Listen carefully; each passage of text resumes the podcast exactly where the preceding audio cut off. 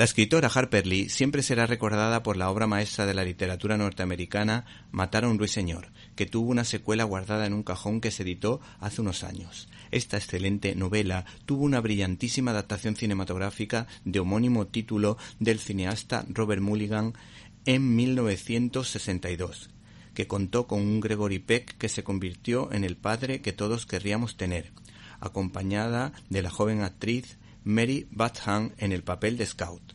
El caso es que la editorial Random Comics ha sacado a la palestra una novela gráfica que trata de ser fiel al texto original, reflejando las inteligentes preguntas de la hija de Atticus Finn, todo un ejemplo de abogado de principios y de una ética impecable, con la que siempre se sintió identificado el citado Gregory Peck.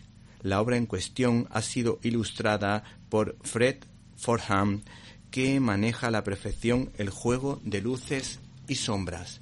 Hemos extractado unas cuantas reflexiones que hablan de un hombre y padre idealista que no se deja llevar por la corriente, que es fiel a los principios del humanismo cristiano y que es coherente y tiene una ética a prueba de bombas. Este hombre presenta unos ideales quijotescos.